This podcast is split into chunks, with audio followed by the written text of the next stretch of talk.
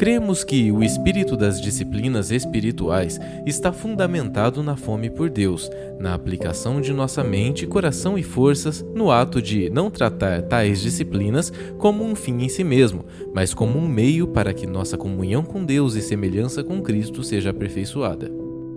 Desse modo, iremos imergir no estudo das disciplinas espirituais, tendo em vista como a fome por Deus é essencial e é aperfeiçoada através do exercício dessas práticas. Bem-vindo à série Fome por Deus Compreendendo o Espírito das Disciplinas Espirituais. É, graça e paz, irmãos. Que a paz do Senhor Jesus seja uma verdade na nossa vida. Que nós possamos seguir por mais essa nova estação em busca do crescimento no conhecimento do Senhor. A gente vai ler o Salmo 63 agora. Ele vai ser a base da nossa é, pregação de hoje, tá? Nosso sermão. Ele diz assim: A minha alma tem sede de ti. A minha carne te deseja muito em uma terra seca e cansada, onde não há água, para ver a tua força e a tua glória, como te vi no santuário. Porque a tua benignidade é melhor do que a vida. Os meus lábios te louvarão. Assim, eu te bendirei enquanto eu viver. Em teu nome levantarei as minhas mãos. A minha alma se fartará como de tutano e de gordura, e a minha boca te louvará com alegres lábios, quando me lembrar de ti na cama e meditar em ti nas vigílias da noite. Porque tu tens sido meu auxílio, então às sombras das tuas asas eu me regozijarei. A minha alma te segue de perto e a tua destra me sustenta. Mas aqueles que procuram a minha alma para destruir irão para as profundezas da terra, cairão a espada e serão uma ração para as raposas. Mas o rei se regozijará em Deus. Qualquer que por ele jurar se gloriará, porque taparão a boca dos que falam a mentira. Salmo 63, do 1 ao 11, eu li na versão NAA, tá? Curva a sua cabeça e vamos orar ao Senhor. Pai, nós te agradecemos por mais esse tempo, por mais esse domingo, que nós podemos proclamar o dia do Senhor, que nós podemos celebrar a redenção, que nós podemos celebrar a ressurreição de Jesus Cristo. Obrigado, Senhor Deus, porque o Senhor tem nos capacitado para que nós possamos é, responder esse convite de adoração e estarmos aqui congregados nesse momento de ação de graças, de adoração, de instrução. Obrigado, Senhor Deus, porque o Senhor tem nos dado a Sua palavra para que o Seu Evangelho ele seja aplicado em nós. O Senhor nos capacitou a ter fé no Senhor. E da mesma forma, nós cremos que o Senhor está nos capacitando a compreender o espírito da Tua vontade na Tua palavra. Obrigado, Senhor Deus, pelo ministério do Teu Espírito Santo, o qual foi derramado, foi enviado pelo Pai e pelo Filho, a fim de que o Evangelho, a redenção, a salvação fosse é, operacionalizada, internalizada em nossas vidas. Obrigado porque o Senhor está edificando uma igreja para si, um templo para si em toda a terra.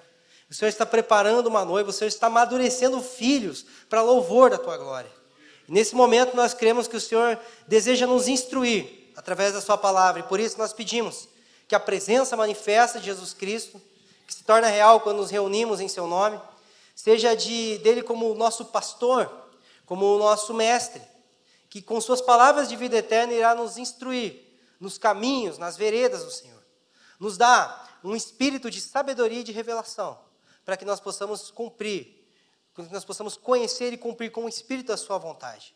Que nós possamos compreender a sua palavra em sua simplicidade e também em sua profundidade, Senhor Deus, a fim de que possamos amadurecer e viver para louvor da tua glória. Em nome do Senhor Jesus. Amém. É, quem não estava aqui no mês de janeiro de 2023, há um ano atrás? Levante a mão, por gentileza. Pode levantar um pouquinho mais alto, que eu não enxergo muito bem de longe. Aí. Então tá, isso aqui demanda uma necessidade de contextualização, tá? É, na medida em que você for caminhando conosco, você vai perceber que, pelo menos até então, essa tem sido a estratégia de que todo mês de janeiro, esse tem sido o terceiro ano seguido, nós trabalhamos sobre as disciplinas espirituais. Então, sempre no mês de janeiro é, de cada ano, nós trabalhamos, nós desenvolvemos esse tema. E é importante né, que né, nós salientarmos que nesse estudo é, temático das Escrituras, né? sempre trabalhamos uma série é, que vai um mês, dois, enfim. É, nós temos duas características do sermão que nós buscamos pregar. O primeiro deles está relacionado à exposição do Evangelho. Então, todo sermão que nós pregamos tem que ter como objetivo expor o Evangelho, ou seja, expor como Deus nos salva, como ele arquiteta, como ele engenha o seu plano ao longo da história da humanidade e como ele nos insere nesse plano de maneira soberana. Então, a exposição do Evangelho é o primeiro pilar da nossa pregação. O segundo pilar é a exposição das implicações do Evangelho. É, como ele se operacionaliza em nós. Qual o nível de exigência do Evangelho? O que implica ter sido alcançado pelo Evangelho? Então, essas são as duas principais características do sermão que nós buscamos trabalhar. E quando nós estamos falando sobre disciplinas espirituais, nós não necessariamente estamos dando ênfase à obra salvífica de Deus, ao plano redentor de Deus, como em outros momentos. Nós estamos falando basicamente sobre as implicações do Evangelho à luz da exposição do Evangelho. Isso é muito importante nós temos em mente, porque o que nós vamos falar hoje e nos próximos três domingos precisa levar em consideração aquilo que nós já aprendemos, aquilo que nós já compreendemos acerca do Evangelho. Porque a doutrina, ela é segundo o Evangelho, como diz o apóstolo Paulo. Então, leve, recorra aos seus cadernos de anotação, recorra às, outras séries que já estão disponíveis nas plataformas digitais, recorra àquilo que você já entende sobre o Evangelho, para que nós possamos entender que as disciplinas espirituais, elas não substituem, elas estão a partir do Evangelho. Isso vai nos ajudar para que nós que vamos é, estar ministrando a, a, palavra, nós não precisemos ficar abrindo alguns parênteses explicando o porquê, ou contextualizando em algumas coisas, que nós estamos partindo do pressuposto de uma mentalidade de construção de entendimento. Então, estamos construindo o entendimento, tá? Então, estamos falando aqui sobre as implicações do Evangelho que consideram a presença das disciplinas espirituais, tá? E como temos falado nos outros anos, essas disciplinas espirituais que constituem o jejum, a oração, é, o estudo, a comunhão, a meditação, a solitude, a submissão, e eu vou esquecer algumas outras, não consigo lembrar de todas as disciplinas clássicas né, que são mencionadas, elas, elas não são um meio para que nós obtenhamos graça de Deus. Então, quanto mais eu oro, mais graça obtenho. Ou quanto mais eu jejuo, mais próximo de Deus eu me, eu me torno. Quanto mais eu estudo, né, quanto mais eu leio a Bíblia, então mais merecedor, mais digno, mais apto para ser salvo me torno. Não. Nós não podemos enxergar as disciplinas espirituais dessa forma, porque a Bíblia não nos apresenta dessa forma. No entanto, as disciplinas espirituais, elas servem como um meio para sensibilizar o nosso homem interior, para perceber e acessar a graça que já nos é dada através do Evangelho e através do Espírito Santo. Nós estamos vivendo dias onde é, praticar essas disciplinas tem se tornado cada vez mais difícil, né? podemos reconhecer isso, parece que temos 500 mil Bíblias de estudo à nossa disposição, temos é, aplicativo de Bíblia no celular, temos, enfim, né, é, vários é, meios de tecnologia ao nosso acesso e parece que nós temos nos tornado uma geração que ora cada vez menos, por exemplo. Uma geração que lê a Bíblia é, cada vez menos. Por quê? Porque uma, da, uma das tendências da sociedade atual é patrocinar a nossa superficialidade. É financiar a nossa falta de sensibilidade em relação a Deus, em relação à vida, em relação ao mundo. É roubar a nossa capacidade de reflexão. De modo que, quando pensamos em disciplina espiritual, nós pensamos não como se fosse uma, uma, uma tentativa, mas como um treinamento. Elas precisam fortalecer a nossa musculatura espiritual para que os desafios da vida cristã se tornem acessíveis a nós. Porque quando nós somos alcançados pelo Evangelho, e no mundo onde nós estamos ficando cada vez mais é, é, espiritualmente sedentários. Nós pensamos na vida cristã, no desafio da vida cristã, é, tudo que ela demanda a nível de renúncia e, e, não somente aquilo que nós devemos deixar, mas as coisas que nós devemos abraçar. Parece o cara que ele é sedentário, ele não corre 100 metros por dia e de repente ele tem que correr uma maratona. Aí você fala, não vou aguentar, mas tá para mim, fazer o quê, né? Não vou me desviar. Aí ele tenta, ele tenta romper com aquela mentalidade, com aquela prática pecaminosa. Ele tenta se dedicar mais à igreja. Ele, ele tenta ser mais crente. Ele tenta ser um crente do bem, entendeu? Ele tenta ser um cara legal, assim, um crente de verdade, não só nominal. Mas como ele não tem uma musculatura espiritual que o capacita para isso, ele sempre está tentando e sempre está caindo. Sempre está tentando e sempre. Cara, eu tentei servir a igreja. Eu tentei o plano de leitura lá. Eu tentei orar. Eu tentei congregar. Eu tentei ser melhor. E parece que a vida cristã só se resume em tentativa e fracasso. Só que, na verdade, às vezes não é a questão da tentativa. Às vezes a, a questão é nós desenvolvermos capacidade para que essas tentativas elas sejam bem-sucedidas. Então, as disciplinas espirituais, elas me inserem num ambiente onde o meu interior é fortalecido e capacitado para que seja as renúncias que eu tenho que praticar, ou seja, as, as virtudes que eu tenho que abraçar, elas se tornem mais acessíveis. Então, muitas vezes a vida cristã ela é difícil por conta do nosso sedentarismo espiritual. E muitas coisas que a gente acha que é difícil demais, se a gente tivesse uma, um condicionamento espiritual melhor, a vida cristã ela seria mais leve. No entanto, nós não podemos enxergar as disciplinas espirituais como se elas fossem uma prática é, onde a sua ocorrência por si só faz com que nós venhamos a se tornar crente faz com que nós venhamos a se tornar semelhantes a Jesus ou cumprir com a nossa vocação. Fosse assim, os muçulmanos seriam mais parecidos com Jesus do que a gente. Hoje é dia 7. Eles já oraram mais do que muitos de nós vamos orar o ano inteiro, cara. Pensa num povo bom para orar. De manhã, toca a musiquinha. Na hora do almoço, toca aquela música. Vai lá eles com o tapetinho orar toda hora. Se fosse assim, o hindu, que tem uma espiritualidade muito mais voltada para a prática de várias disciplinas espirituais, como o jejum, por exemplo, eles seriam mais parecidos com Jesus do que nós. Se as disciplinas espirituais em si fossem suficientes para nos assemelhar a Jesus e cumprir com a nossa vocação, a fé cristã seria obsoleta. O sacrifício de Jesus seria desnecessário e todos os caminhos levariam a Deus, como diz Bono Vox. É, o profeta Bono, o profeta do mal. É, as músicas são boas, a filosofia de vida não funciona muito bem, né? Então, elas por si só, a gente precisa entender as disciplinas espirituais como algo neutro. A oração, ela serve para externar o clamor de uma pessoa que está sedenta por Deus, mas ela também serve para virar uma macumba evangélica para manipular Deus a fazer o que a gente quer. Eu posso jejuar para crescer em sensibilidade a Deus, e eu posso jejuar para fazer greve de fome para Deus me dar uma mulher. Então é neutro. O satanista jejua. O maçom estuda a Bíblia. Então as disciplinas espirituais elas precisam ser enxergadas como algo neutro. E é por isso que uma das pautas que Jesus tinha contra os religiosos daquela época era justamente a prática das disciplinas espirituais.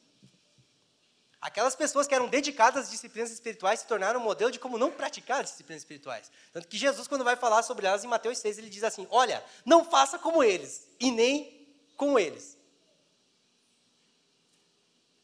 Então, quando praticamos as disciplinas espirituais que envolvem a vida cristã, sem ter uma base correta, elas podem fazer mais mal do que bem. Tem irmão que quanto mais ora, piora. Tem irmão que quanto mais café toma, pior se torna, cara. Tem irmão que quanto mais lê a Bíblia, mais arrogante fica. Ué, o que está acontecendo? Sendo que esses mesmos meios era para que a fé no Senhor, a vida cristã, fosse desenvolvida através de nós. Então, não é a prática das disciplinas espirituais apenas, mas é a forma como nós praticamos. Quem estava aqui na série de Jonas? Estamos juntos, né? a maioria de nós, né? grande maioria.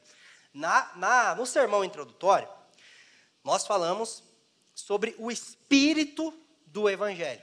Ou seja, não é apenas pregar o Evangelho, não é apenas participar da missão de Deus, mas é pregar no espírito, na mesma disposição mental. É se envolver com a missão de Deus da mesma forma, do mesmo coração, segundo Deus. Essa, essa série, ela também vai tratar sobre o espírito das disciplinas espirituais. Espírito do evangelho, espírito das disciplinas, também espírita, né? É porque, na verdade, a gente precisa entender que não tem a ver com a prática. Porque o grande mal da geração de cristãos no mundo atual, e eu não quero ser crítico como se eu fosse alguém de fora, a nossa grande tendência é a prática do modo automático. É ser crente há 20 anos e não faltar um culto, mas chegar um momento da tua vida que você nem sabe por que, que você está cultuando. Por que, que você vem todo domingo no mesmo lugar? A nossa fé que deveria ser um culto, um culto racional, ela se torna um comportamento animal pela falta de reflexão. É como diz o pastor Paulo Borges: coloca a milho ali, as galinhas vão se reunir, mas elas não entendem, elas sempre estão ali, é sem, é sem raciocínio. É sem racionalidade. E muitas vezes a falta de reflexão do porquê nós estamos fazendo o que nós estamos fazendo nos leva a um modo automático onde a nossa vida ela vai de ano em ano cumprindo com as mesmas programações litúrgicas ou ordinárias, pessoais ou coletivas, mas nada é construído dentro de nós. E pouca coisa há de se, de se perceber de diferença de eu há 10 anos atrás e de eu a, atualmente. Então, quando a gente está iniciando um novo ano, e a gente sabe que é, é, é apenas, a gente sempre, a gente quer ser o espiritual, a gente fala assim, né? É, é só uma troca de calendário. Claro que é, mas ela exerce um fator psicológico. Muita gente se veste de branco dia 31 e vai soltar foguete. Todo mundo está fazendo isso no mundo. A galera começa Bíblia 365 dia 1 de janeiro. Por que, que não começa dia 20 de setembro? Então tem um fator psicológico. E a gente começa a calcular várias coisas na nossa vida. Programação, é, planejamento em relação ao trabalho, em relação às férias de fim de ano, em relação à igreja, em relação à nossa espiritualidade. Mas nós temos que começar a programar a nossa vida de quão diferente eu quero estar daqui a 10 anos, cara. Será que as únicas coisas de diferente na minha vida vai ser a casa que eu mudei, o carro que eu comprei, a profissão, o diploma, ou vai ser a pessoa que eu me tornei? A salvação, ela é algo dado imediatamente, mas ela precisa ser desenvolvida de maneira programada. Nós precisamos pensar com diligência. Se esforçar com diligência, no sentido bíblico, tem a ver com programar de maneira intencional como vamos desenvolver a nossa salvação. E isso envolve a forma como nós vamos praticar as disciplinas espirituais para que elas não sejam práticas vazias, mas elas sejam, de fato, práticas transformadoras na nossa vida. Para que o nosso rito, e rito é uma palavra boa, tá? não tenha medo da palavra rito, não, para que o nosso rito gere vida. Porque os ritos que não transformam são parte da antiga aliança. E não adianta celebrar Cristo à maneira Moisés. Estamos juntos? Nós precisamos que tudo aquilo que nós estamos fazendo enquanto igreja promova transformação, promova frutos. E para isso nós precisamos entender o espírito correto daquilo que nós estamos fazendo. E é por isso que nós estamos considerando a importância de enfatizar um dos temas que são fundamentais na prática das disciplinas espirituais, que é a fome por Deus a fome espiritual. Estamos juntos?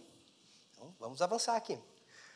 É, fome por Deus não é um termo bíblico, tá? Para procurar aí na tua concordância bíblica do celular, aí, fome por Deus, você não vai achar. Talvez em algumas paráfrases, algumas, algumas é, traduções mais recentes, mais contemporâneas, mas fome por Deus não é um termo bíblico. Assim como trindade não é um termo bíblico. Você não vai achar a palavra trindade na Bíblia. Só que muitas vezes, quando nós vamos estudar a Bíblia, a gente fica procurando o termo quando na verdade a gente deveria compreender o conceito. Embora o termo trindade não exista na Bíblia, tira o conceito da trindade na Bíblia para você ver o que sobra de doutrina. Então a fome por Deus, apesar de não ser um termo bíblico, ela é um conceito puramente bíblico.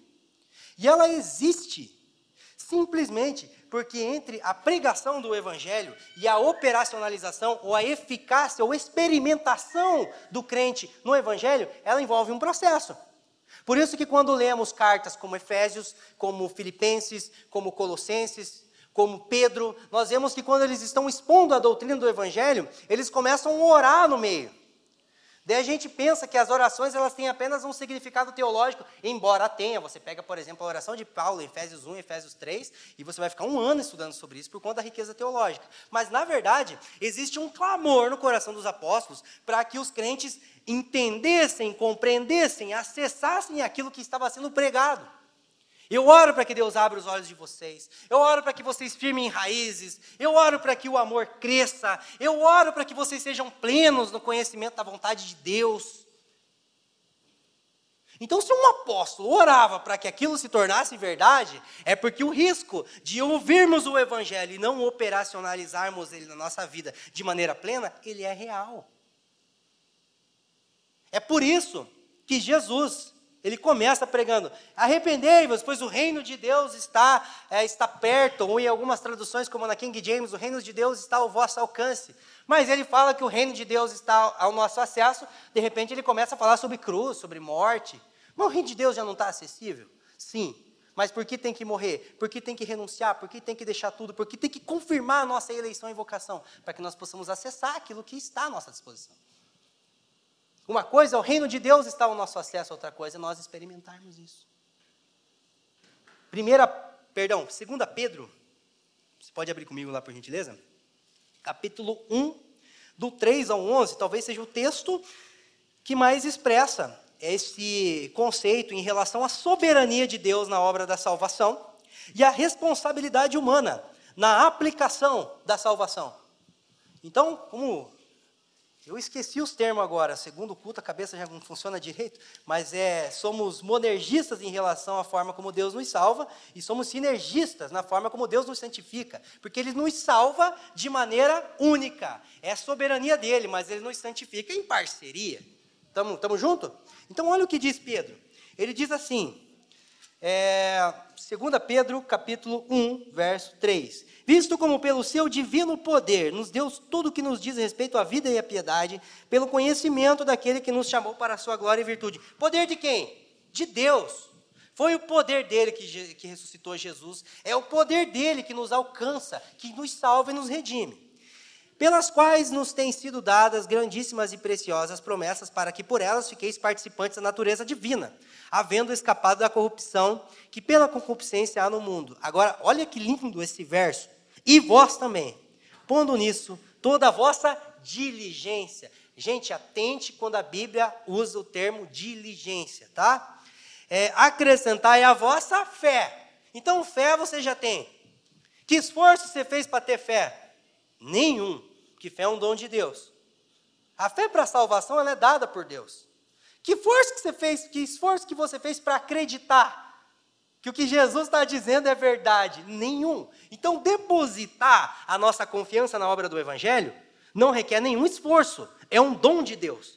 Ele nos capacita com essa fé para a salvação. Mas, em cima dessa fé, que não requer nenhum esforço, nós precisamos nos esforçar diligentemente para desenvolver as próximas virtudes que ele vai mencionar aqui. Né? Aí ele vai falar sobre a fé é a virtude, a virtude é conhecimento, conhecimento é a temperança, a temperança é a paciência, a paciência é a piedade, a piedade é o amor fraternal, o amor fraternal o amor ou a caridade, né?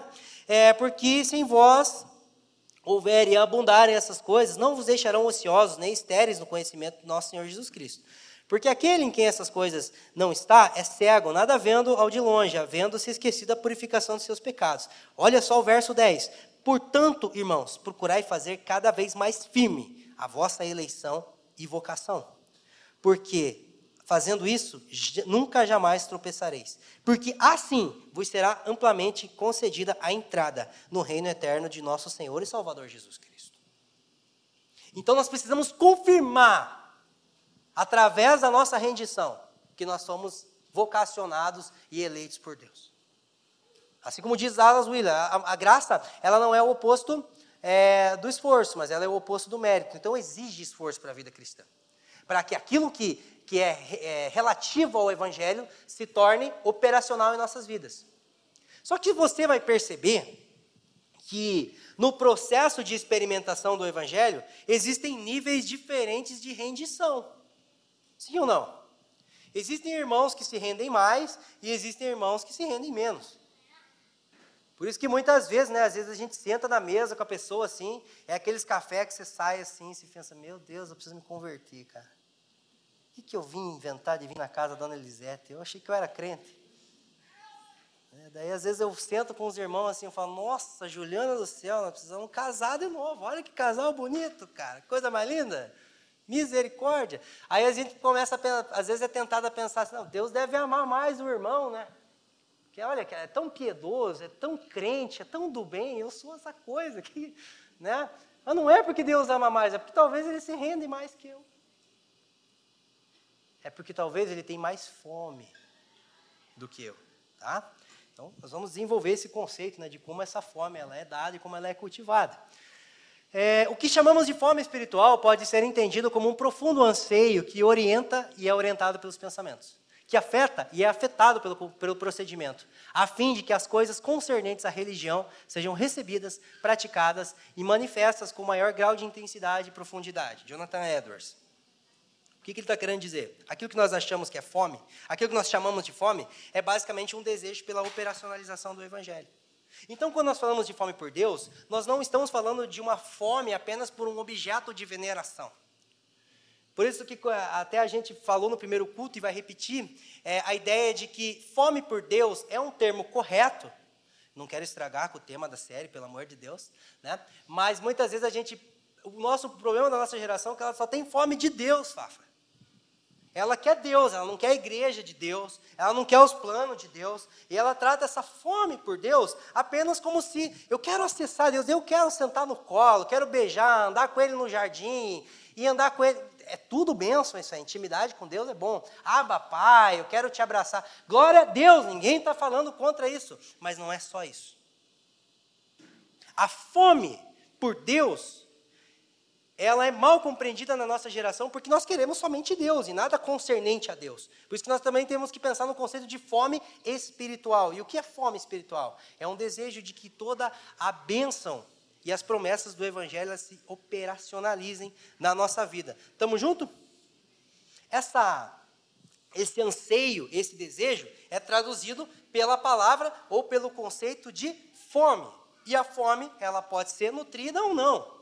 Ela pode ser grande ou pode ser pequena. E por isso que existem níveis diferentes de resposta em relação ao evangelho, que redundam em níveis de maturação diferentes na família de Deus, que redundam em níveis diferentes de eficácia da vocação de cada irmão.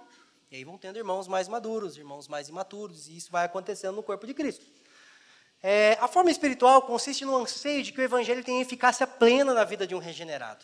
Ela mira a perfeição ou a maturidade cristã, podendo ser intensa ou fraca, crescer ou diminuir, ser nutrida ou suprimida, sem contudo ser ignorada na jornada cristã. A forma espiritual sempre será um tema presente na vida do crente. A questão central é como ele encara tal assunto.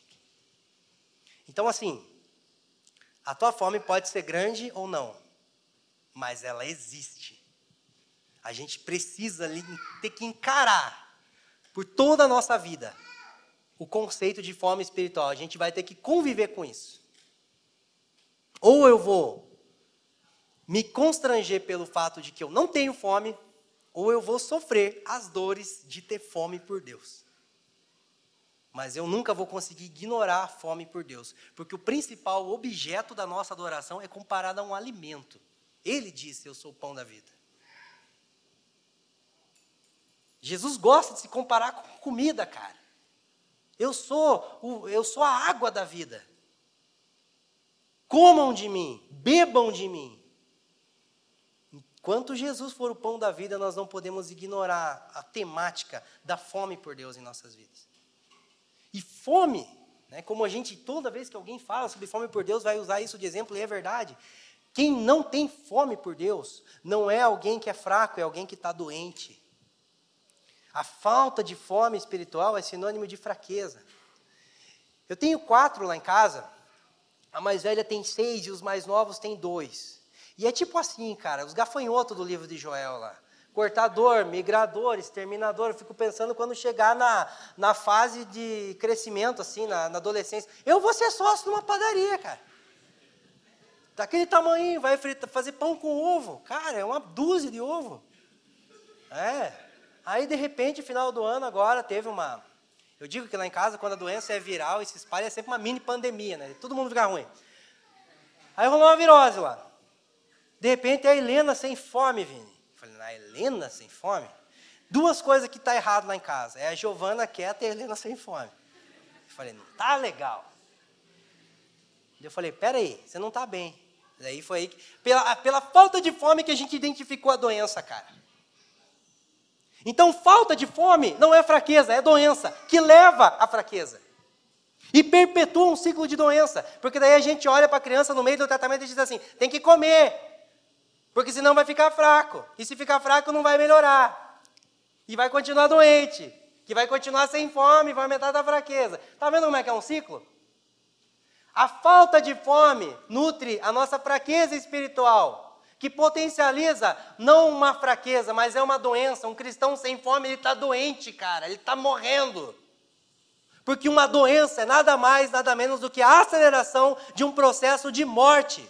Todo mundo nasce morrendo, tá? Eu estou morrendo há 29 anos. Ai, mais um ano de vida. Não, é mais um ano que você está morrendo.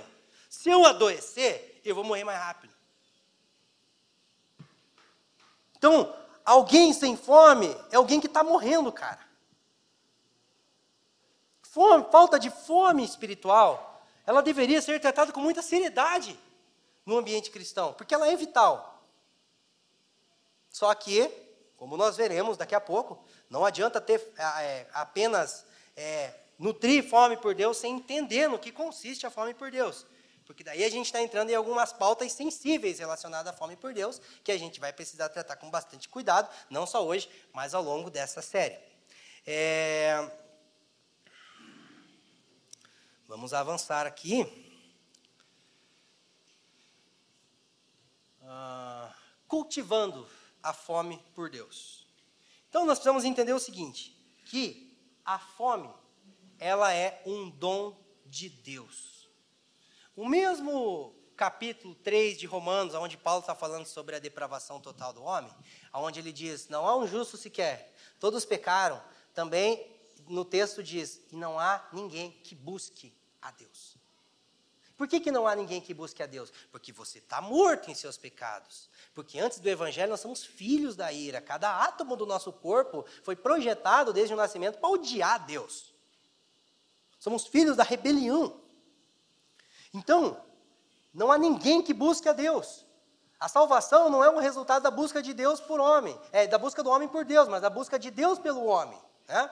Então, nós vemos que muitas vezes que os profetas no Antigo Testamento eles estão é, trazendo promessas de restauração no povo de Deus, eles usam várias vezes o termo, então eles me buscarão, então eles me invocarão e eu vos ouvirei. Então, uma das bênçãos da restauração, da redenção do povo de Deus, é buscar a Deus.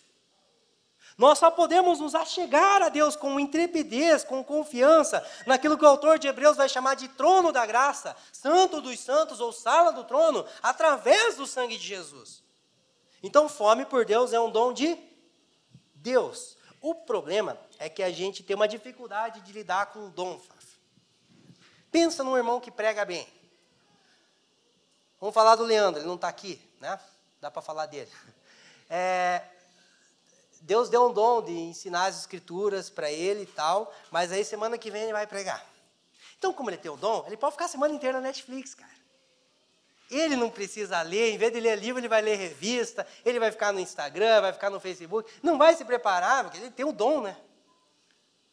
Aí traz ele aqui desse jeito com o dom para você ver o que, que vai acontecer. É, não, não existe essa ideia, não, se eu tenho dom, não preciso me preparar. Não, muito pelo contrário. Uma coisa que deixa a Juliana desconcertada, às vezes alguém vai elogiar ela e fala assim, ah, você dá conta, né? Porque você tem um dom de ser mãe. A Juliana, daí a gente pensa assim, não, é, filho cresce igual capim lá em casa. É, só ter, é só água e sol e cresce, assim. Não precisa fazer nada, tem o dom, né? Primeira coisa, não existe dom de ser mãe. Ser mãe é uma missão, não é um dom. É o que Paulo diz. E segundo, a gente não dá conta. É difícil, cara. Não tem o dom, né? Não, não é dom, cara. É um esforço, e mesmo que tivesse um dom para isso, tá? Existe esforço. Porque as parábolas que falam sobre os talentos falam sobre dons que são dados, sim ou não? mas falam sobre respostas que têm que ser dadas. Então nós não somos definidos por aquilo que Deus nos dá, mas pela forma como nós respondemos ao que Deus nos dá. A forma como eu respondo a essa fome determina o impacto que ela vai ter na minha vida. Então, a fome é um dom dado por Deus. Todo mundo que se converte tem fome por Deus. É uma fagulha lá, mas está lá. A questão é como nós vamos cultivar isso.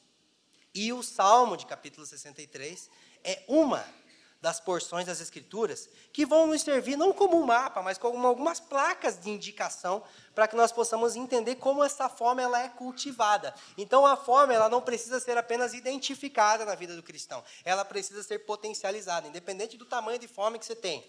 Até porque, quando nós dobramos os nossos joelhos e confessamos a nossa falta de fome, já é um sinônimo de fome. Deus, estou sem fome.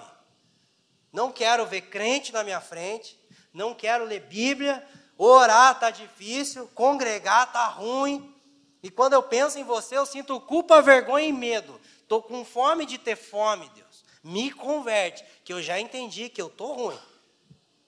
Isso pode parecer uma oração pesada, mas às vezes é uma fagulha que precisa ser cultivada no nosso interior. Porque às vezes a gente pensa que tem que chegar para Deus igual a Maria de Betânia, assim, né? Chorando e tal, e quebrando vaso, que devoção. Não, e às vezes é, é o nosso pior, cara. Deus, eu não tenho nenhuma devoção para te entregar aqui agora, a não ser a minha depravação. E a consciência de que você é santo e eu preciso do Senhor. Então, não, às vezes começa a manifestação da fome por Deus através disso, mas a gente vai cultivando. Né? É, alvos que a fome de Deus, por Deus, contempla. Então, a pessoa de Deus, que é o que a gente vai ver no Salmo 63. O cumprimento do plano de Deus. Né? Salmo 122, Davi diz assim: Eu não vou dar descanso aos meus olhos enquanto você não tiver um lugar que sirva de estrado para os seus pés. A gente sabe que a morada de Deus, ela se cumpre é, plenamente, né? Em Apocalipse 22. Então, nós precisamos entender que quando temos fome por Deus, nós também temos um anseio em nosso coração para que os planos de Deus para esse mundo se cumpram. E também é, nós temos é, a fome por Deus, ela, ela contempla a maturação completa do povo de Deus. Paulo, em 2 Coríntios 11, ele vai dizer assim: Eu tenho o objetivo de apresentar vocês como uma virgem pura, um só marido que é Jesus. E muitas vezes a gente tem fome por Deus como se ele fosse um objeto estático de adoração, e a gente transforma Deus num ídolo, apesar da nossa fome por Deus, que a gente só quer Deus, mas a gente não quer o povo de Deus. Eu nunca vi alguém conseguir adorar com extravagância e evangelizar com timidez, cara. Eu nunca eu não consigo entender como que alguém pode gastar 12 horas orando e não abre a casa para levar um irmão para se sentar na mesa. Eu vou confessar uma coisa para vocês, eu acho bonito esses irmãos que receberam um chamado pastoral através de visão, de revelação. Alguém deu um cajado para o irmão, Jaque. Alguém viu ele carregando uma ovelha nas costas. Eu não recebi chamado pastoral nenhuma dessas coisas, não. Eu queria, é bonito, né? Aquele dia que a irmã do coque profetizou, você vai ser um pastor do rebanho de Deus. Na verdade, eu comecei a ler a Bíblia. E eu entendi o seguinte: Jesus gosta de crente. Eu não gosto muito. Eu gosto de Jesus. Então vou ter que começar a gostar do que ele gosta. Vou ter que, Deus me ensina a gostar de crente. Isso lá em 2011. Hoje eu estou gostando um pouquinho mais. Porque eu descobri que eu também sou um problemático para os outros, entendeu? Daí a gente, tudo farinha no mesmo saco, né? Então, é uma, uma questão de se você tem fome por Deus, você vai ter fome pelas coisas de Deus, cara. É simples. E aí os planos de Deus passam a ser prioridade. Aí o povo de Deus passa a ser prioridade.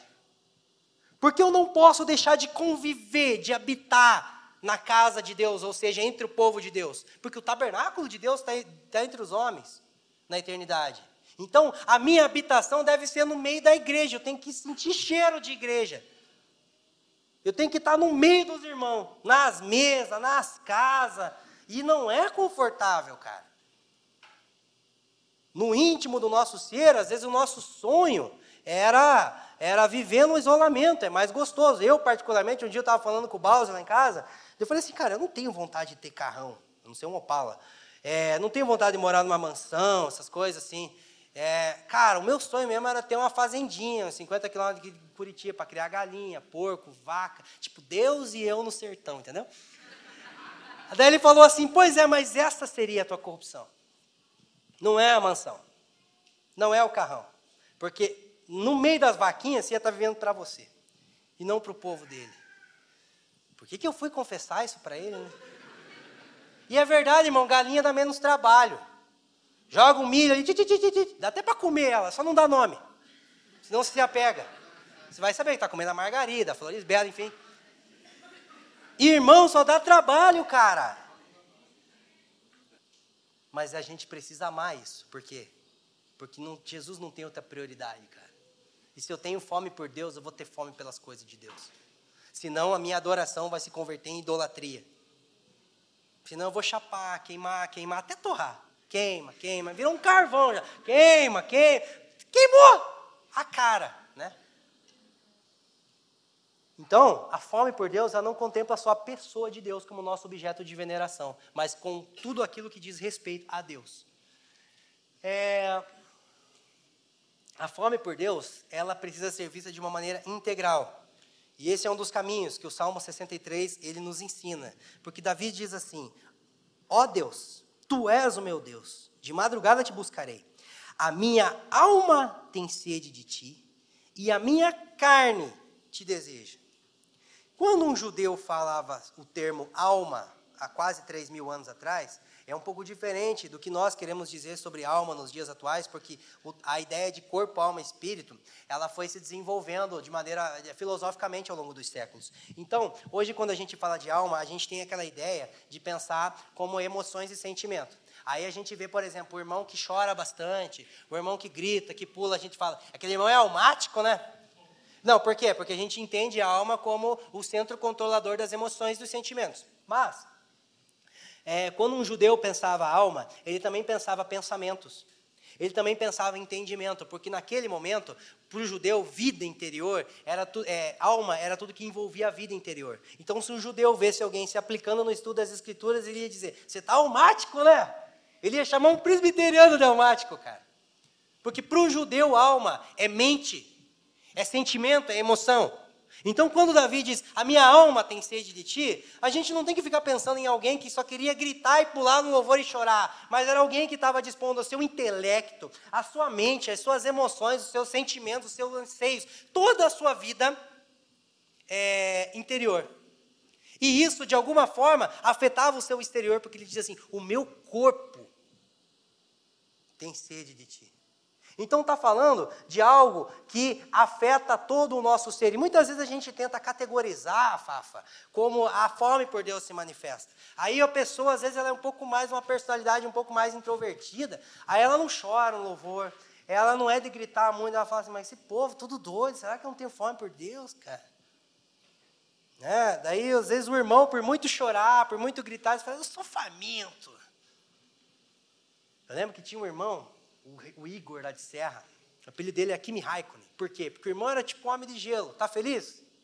Tá triste? Tá aleluiado? Tá perturbado? Ele não tinha emoção, cara. Parecia o Raikkonen lá, né, da, da Fórmula 1. É, mas quando ele sentava na mesa com ele, ele começava a expor alguns aspectos da vida dele com Deus, e você vê que ele era uma pessoa muito intensa. Só o que está acontecendo? Porque fome por Deus não tem a ver com o quanto a gente é sentimental. Então, muitas vezes a fome por Deus, ela vai se manifestar, não é nem com sentimento, às vezes é uma convicção. Cara, eu li na Bíblia que eu tenho que buscar Deus, entendi isso. Eu vou buscar, não estou sentindo nada, mas vamos lá. Às vezes pode começar por um desejo. Às vezes pode começar é, por uma determinação de esforço, de, do, do uso da tua força. Eu não entendi o porquê, e eu não estou sentindo nada, mas eu vou orar, eu vou congregar, eu vou comungar. Um dia um irmão olhou para mim e falou assim: Eu me dispus a não fazer nada sem entender primeiro. Então, enquanto eu não entender sobre o jejum, eu não vou jejuar. Aí eu olhei e falei para ele assim: Então, é o seguinte, a Helena ela tem um ano e meio. Eu estou ensinando para ela que a água é H2O. Hidrogênio, oxigênio, que pode se, se manifestar no estado sólido, líquido, gasoso, que ocupa 80 e poucos por cento do nosso planeta. Né? E depois que ela entender tudo isso, eu dou um copo de água para ela, então. Não é assim. Então muitas vezes a gente vai fazer por um esforço de obediência, cara. E depois a gente vai entendendo. Às vezes a gente vai entender e depois a gente vai sentir. Às vezes a gente vai sentir uma coisa estranha, mas a gente sabe que é de Deus. Esse quebrantamento, o que está acontecendo? E depois a gente vai compreender o que Deus fez na nossa vida. Então não interessa como a fome ela começa a se manifestar. Não dá para a gente categorizar. Porque Deus vai lidar de uma forma com cada pessoa. O ponto é que chega um momento da fome, na medida que ela se intensifica, que ela começa a afetar o nosso ser de uma maneira bem integral. Por exemplo, você pode começar a sentir fome porque está tendo alguma coisa no estômago, ou uma tontura, ou um, aquele suor frio, mas de repente, na medida que a fome aumenta, parece que todos os fatores vão convergindo. Aí você sente tontura, aquela perturbação mental quando você está com fome. O cara começa a ser fiscal de geladeira, cara. Ele já foi na geladeira umas 30 vezes, sabe que só tem água, margarina e super bonde lá dentro. Mas ele fica abrindo a geladeira. Ele começa a desenvolver um comportamento, ele começa a desenvolver um sentimento, uma percepção, uma tontura. E parece que todo o ser dele gira em torno do quê? Eu preciso de alimento. Então a fome ela vai, ela vai começar a se manifestar numa pessoa de uma determinada forma, de uma de, outra determinada forma, enfim, mas com o tempo você vai ficando intensamente ou integralmente faminto. Aonde sim, em determinados momentos você vai se quebrantar e chorar, em determinados momentos você vai exercer todo o seu intelecto para buscar compreender a vontade de Deus, aplicar as suas forças, e isso vai se organizando. Então a fome, ela organiza a integridade da nossa devoção e dedicação a Deus. E muitas vezes a nossa vida cristã, ela é unilateral, ela é míope, ela é coxa, manca, porque nós não cultivamos fome. Aí o cara só chora, o cara só lê, o cara só serve, o cara só toma café. E não é isso, é um todo. Estamos juntos até aqui? A fome por Deus relaciona o ambiente de culto e a vida ordinária. Olha o que Davi diz no Salmo, no verso 2.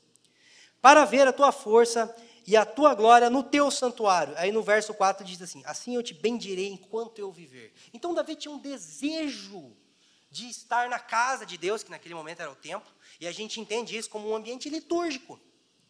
Mas ele também diz assim: cumpre a mim te bem dizer todos os dias da minha vida. E está falando do estilo de vida, da vida ordinária de Davi. E muitas vezes a gente separa uma coisa com a outra. A gente é a Maria de Betânia, é um serafim durante o culto, mas é um demônio no trabalho, cara. É o extravagante no, de casa em casa, mas aí no dia a dia com a família ele não abre a Bíblia. Sabe? E, e a gente acaba sendo refém de liturgias para manifestar a nossa fome. Só que daí também tem outro extremo. Tem gente que chega e fala assim: olha, então, não é separar um tempo para orar, é ter um estilo de vida de adoração. 90% das pessoas que falam isso nem ora. Não, porque não tem a ver com jejuar, tem a ver com comer para a glória de Deus. Não, então se você, não, se você come para a glória de Deus, então também não coma para a glória de Deus. Né? A gente tem que tirar tempo para Deus sim. A gente tira tempo para a esposa, tempo para os filhos, tempo para os cachorros. Tem cara que tira tempo para o carro. Todo sábado de manhã ele está lá, cavap, lavando. Eu tira tempo até um tempo para o carro, cara. E aí não quer tirar 20 minutos para buscar Deus todo dia. Não, porque isso é muito religioso. Eu oro quando eu estou indo para o trabalho. Ora nada. A gente relativiza algumas práticas. Sabe? Então a gente precisa ter as duas coisas em mente. Aprender a valorizar as liturgias pessoais e coletivas. Aprender a intercalar a importância do ambiente litúrgico e o ambiente ordinário. Ah, culto é estilo de vida. Ah, então, já que é estilo de vida, não tem problema nenhum separar um domingo na semana para ir no culto, né? Tá vendo? As duas coisas elas se intercalam. A fome, ela, ela se apresenta em todos os aspectos da nossa vida. E por consequência a gente aprende a valorizar a importância de uma coisa e de outra. Estamos juntos? Vamos avançar. A fome por Deus afeta os nossos valores. Isso aqui é muito importante. Porque Davi diz assim: porque a tua graça ela é melhor do que a vida. É, a fome por Deus ela vai determinar quanto os valores do reino de Deus eles são pesados ou leves para nós. Uma coisa é eu ser fiel, é, eu não trair a minha esposa durante 20 anos. Outra coisa é eu ter amado a fidelidade durante 20 anos.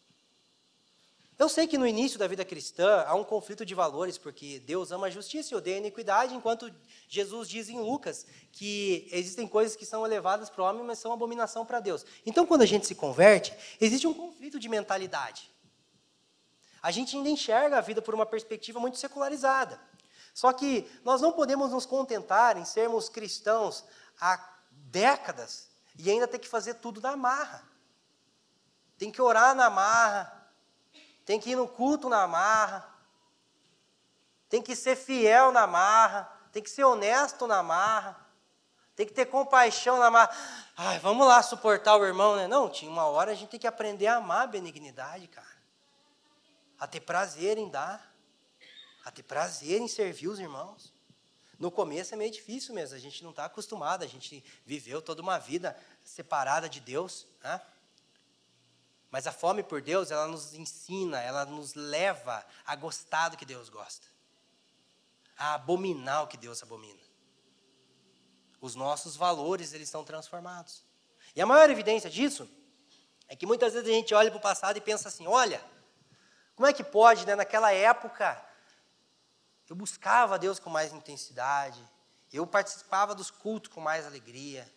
Eu pregava o evangelho com mais intrepidez. Agora está tão difícil, né? Aí a gente às vezes tenta relativizar. Não, porque agora a gente está numa outra estação. Não, porque agora eu casei e tive filho. Não, porque agora a gente está entendendo uma, uma, teologia diferente. Não, mas se a teologia está esfriando, ela não é bíblica, cara. Porque com 10% de entendimento a gente era intenso, e agora com 30% de entendimento a gente é frio, tem alguma coisa errada. Então a gente tem que assumir, talvez é porque naquela época eu tinha mais fome.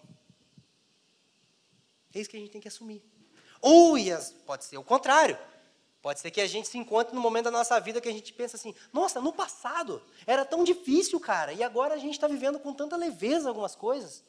Como é prazeroso, como é leve, não deixa de ser sacrificial. Então, a fome aumentou. Então, a fome por Deus, ela vai afetar diretamente a forma como a gente encara se os valores de Deus, do reino de Deus, são leves ou não para nós. Estamos juntos? Então, nós precisamos entender que a fome ela vai afetar também ao nosso sistema de valores. O cultivo da fome traz satisfação espiritual. Davi diz assim: é, a minha alma se fartará como de tutano e de gordura, a minha boca te louvará com alegres lábios, quando me lembrar de ti na minha cama e meditar em ti nas vigílias da noite. Então, na linguagem poética, na linguagem de salmos, quando é, os salmistas usam, de, de, manhã te buscarei, como diz no verso 1, nas vigílias da noite, está falando sobre algo de dia e de noite num aspecto de constância, de continuidade, tá? É basicamente sobre isso que ele quer dizer. E nós não podemos romantizar a ideia da fome por Deus como se fosse algo prazeroso de imediato. Ter fome não é legal. Senão ninguém procurava alimento quando está com fome, sim ou não? Quando a gente está com fome, a primeira coisa que a gente faz, como é que eu resolvo isso? Aí está nas mesas de comunhão, começa a falar sobre comida, né, cara? A gente, quando está com fome, gosta de falar, não, mas que aquela churrascaria lá é boa. Mano, que você não tomou aquele café. Daí a gente começa a pensar nas comidas, assim, parece que tudo é gostoso. Nunca vá no mercado com fome, senão você vai gastar mais. Isso é verdade. Por quê? Porque quando a gente está com fome, a gente quer se livrar daquele desconforto. Sim ou não? E a gente acha que fome por Deus é algo romântico. Nossa, que gostoso ter fome por Deus. Irmão, ter fome por Deus, ter fome espiritual, nos leva a ter que encarar a nossa perversidade diante de um Deus Santo nos leva a ter que lidar com o nosso pecado. Nos leva a olhar o quão distante nós ainda estamos de sermos parecidos com Jesus. De sermos uma caricatura de Jesus. Um, sabe? Um avatar de Jesus. Nem isso a gente consegue ser. A gente tem que lidar com isso. A gente tem que lidar com como nós estamos frios e alheios a uma vida dedicada ao corpo de Cristo com nós temos sido em relação à pregação do Evangelho e testemunho dele perante a sociedade. Ter fome espiritual é se entregar voluntariamente a uma crise. E o que, que a gente faz quando essas crises começam a vir? A gente busca saciar elas com outras coisas. Quando a gente começa a entrar naquela reflexão do marido melhor que a gente precisa ser, a, a, primeira coisa que a gente quer fazer é abrir o Facebook, ver um Reels, vai para o Instagram, vai, esquece, esquece, pensar em coisa ruim não. Coisa ruim não é de Deus. Energia positiva, né? Quando a gente começa a pensar no como que a gente pode servir melhor o povo de Deus, a gente já quer ir fazer outra coisa. Por isso que às vezes as pessoas sentam na mesa para expor, né? olha, eu estou em crise a gente tem que entender se, aquela, se, aquela, se aquele sentimento é uma ansiedade ou é uma angústia. Porque se for uma ansiedade, ansiedade é pecado, mas angústia é um dom de Deus. A gente precisa ter tristeza segundo Deus, que a tristeza segundo Deus promove arrependimento para a vida. Aí o irmão fala, cara, eu estou mal essa semana, porque, cara do céu, descobri que eu sou uma desgraça. Aí você não pode mandar o irmão ir dar uma volta de bicicleta e assistir uma série, relaxar. Você fala, irmão, deixa eu te falar, você é bem pior, cara. Fica mal, fica mal, continua, piora mais um pouco. Olha, eu preciso me dedicar mais ao povo de Deus. Não, irmão, você já é uma benção. Não, precisa mesmo. Já que você tocou no assunto, deixa eu te falar. Não sacia a fome da pessoa, não. Às vezes aquela crise é um indício de que ela está com fome. Eu preciso mudar, você é uma bênção. Não, não, você precisa mudar mesmo, cara. Deixa eu te falar, hein? Tu é ruim. Por quê? Porque a gente precisa alimentar essa fome. Não é xingando a pessoa, não é maltratando. Pelo amor de Deus, não é isso. Mas não, não, não dá uma bala para quem quer almoçar, cara. A fome é uma doença que Deus planta no nosso coração, cara. É uma enfermidade santa. E a gente não tem que ficar dando de pirona. Não tem que ficar dando neusaldina. Deixa piorar, cara. Porque quando a gente tenta saciar essa fome por Deus com coisas temporais, por mais lícitas que sejam, tá? Não estou falando de coisa ilícita, não. A gente vai amenizando o impacto doloroso da fome por Deus, mas ao mesmo tempo a gente percebe que ainda tem uma frustração. Por quê? Porque não transforma. E a impressão que dá é que na medida em que a gente cultiva voluntariamente essa fome, a gente se satisfaz. Que loucura, cara. Qualquer pessoa aqui que tem uma caminhada razoável com Deus sabe que os momentos mais profundos que a gente teve com Deus e com o povo de Deus eram nos momentos de maior crise. Que loucura, por quê? Mas eu estou em crise, mas eu estou bem. E às vezes, quando está tudo bem, quando eu acho que está tudo legal, eu estou quase apostatando. Então, viver em crise significa viver com fome. Nossa, mas que já começa o ano assim, cadê o aspecto motivacional? Dá para pregar motivacional na Bíblia, se for para falar das excelências de Jesus, se for para falar da grandeza do Evangelho, da glória da Nova Jerusalém, da grandeza da salvação. Aí, vamos se motivar pelas coisas boas, pelas coisas bíblicas. Fora isso, irmão, estamos liberados para entrar em crise.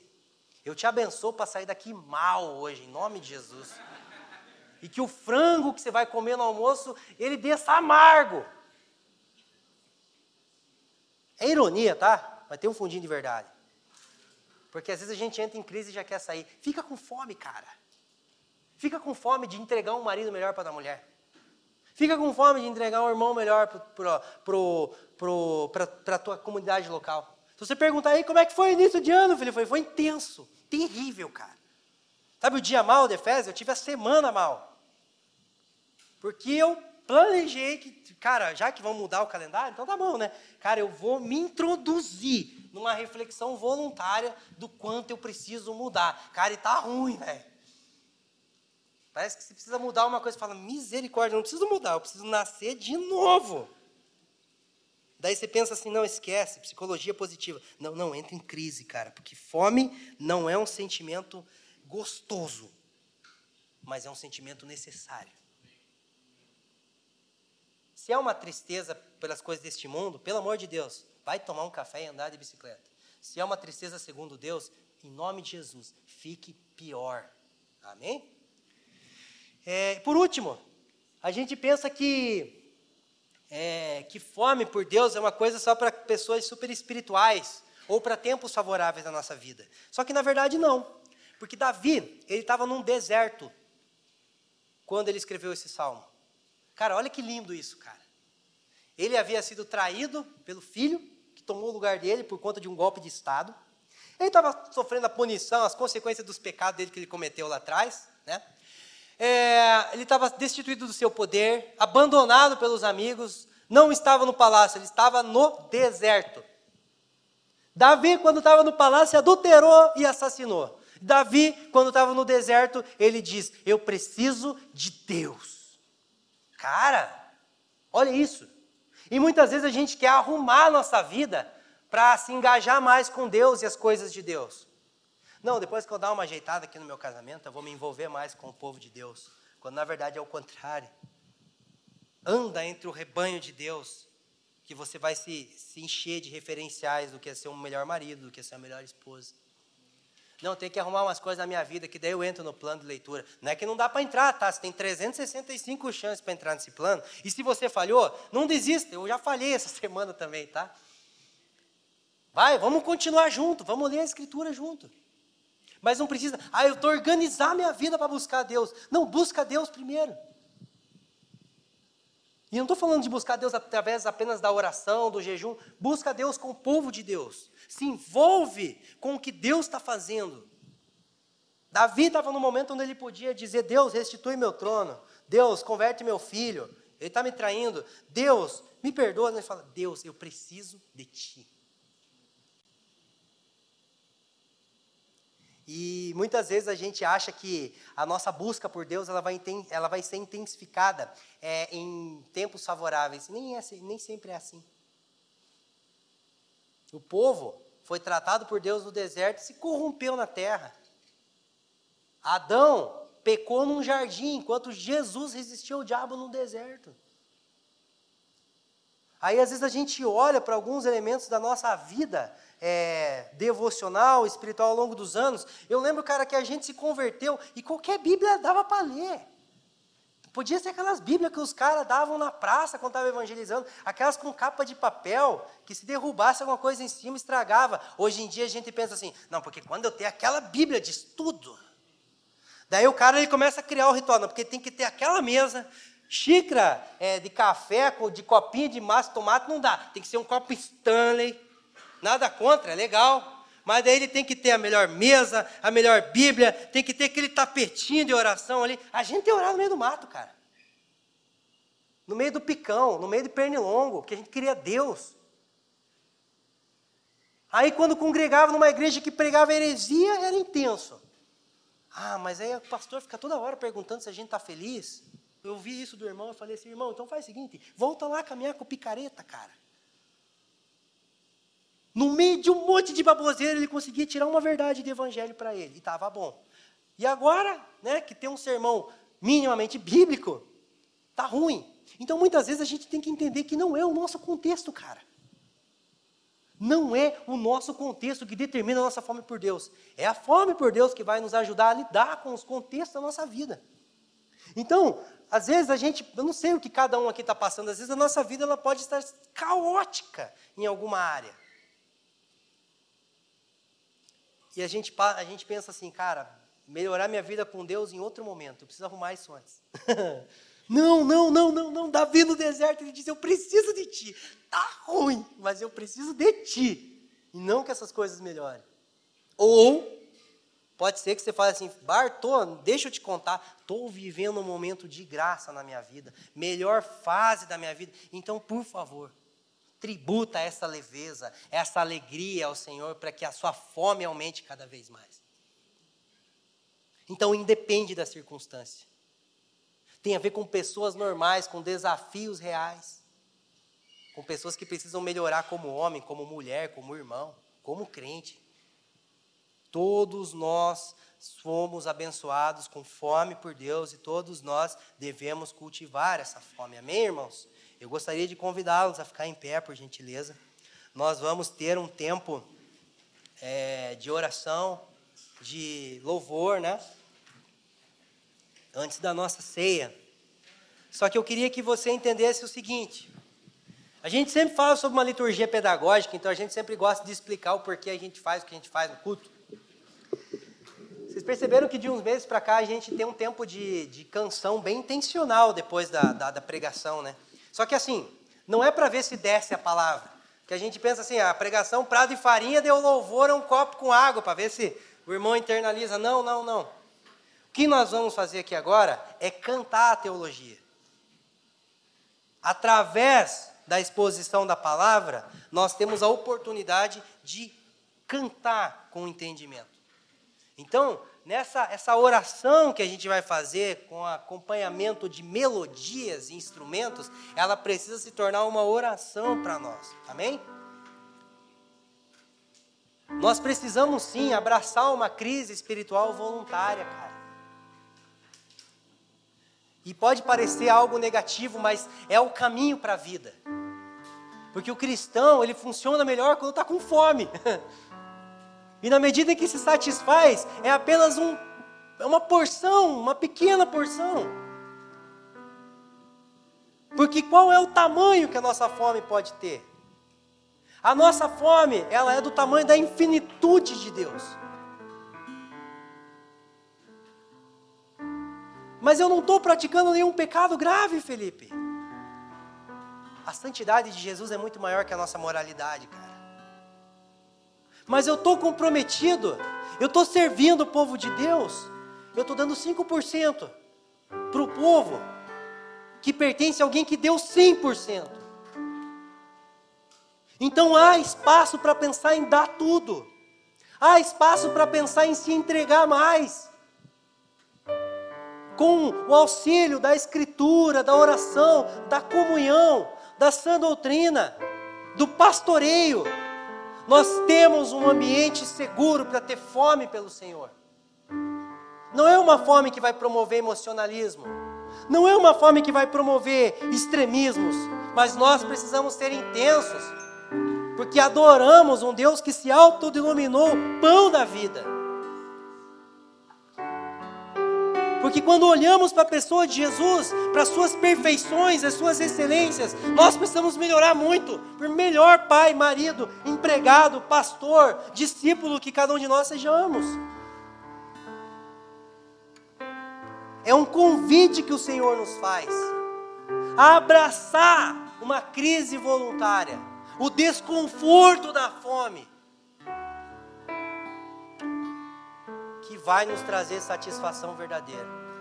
As pessoas que estão buscando se saciar estão mal, mas as pessoas que estão buscando abraçar as dores da fome espiritual são pessoas que estão crescendo no Evangelho, são pessoas que estão sendo experimentadas no Evangelho. E não faça isso sozinho. Procure alguém, procure alguém que você considera mais maduro, que você pode ser um pastor, um apacentador, um irmão de confissão. Irmão, estou em crise, por quê? Porque eu preciso mudar, cara. Do jeito que está, não dá. E às vezes não é nem que se precisa mudar porque está muito ruim, é, mas é porque tem muita coisa boa que dá para melhorar. Não é apenas em confronto com o nosso pecado, é com a santidade de Deus. Ele é muito mais santo do que a minha moralidade, cara. E através disso a gente pode crescer junto. Através disso a gente vai praticar as disciplinas espirituais no entendimento correto. Através disso a gente vai operacionalizar o evangelho de acordo com a nossa parcela de responsabilidade. Amém?